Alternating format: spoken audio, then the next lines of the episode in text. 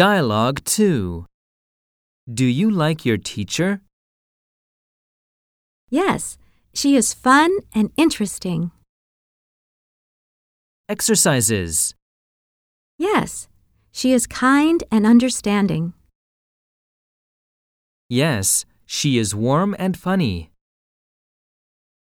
More expressions. Yes, because he tells really funny jokes and stories. Yes, because he cares about us students. No, she gets angry too easily. Not really, because her lessons are boring.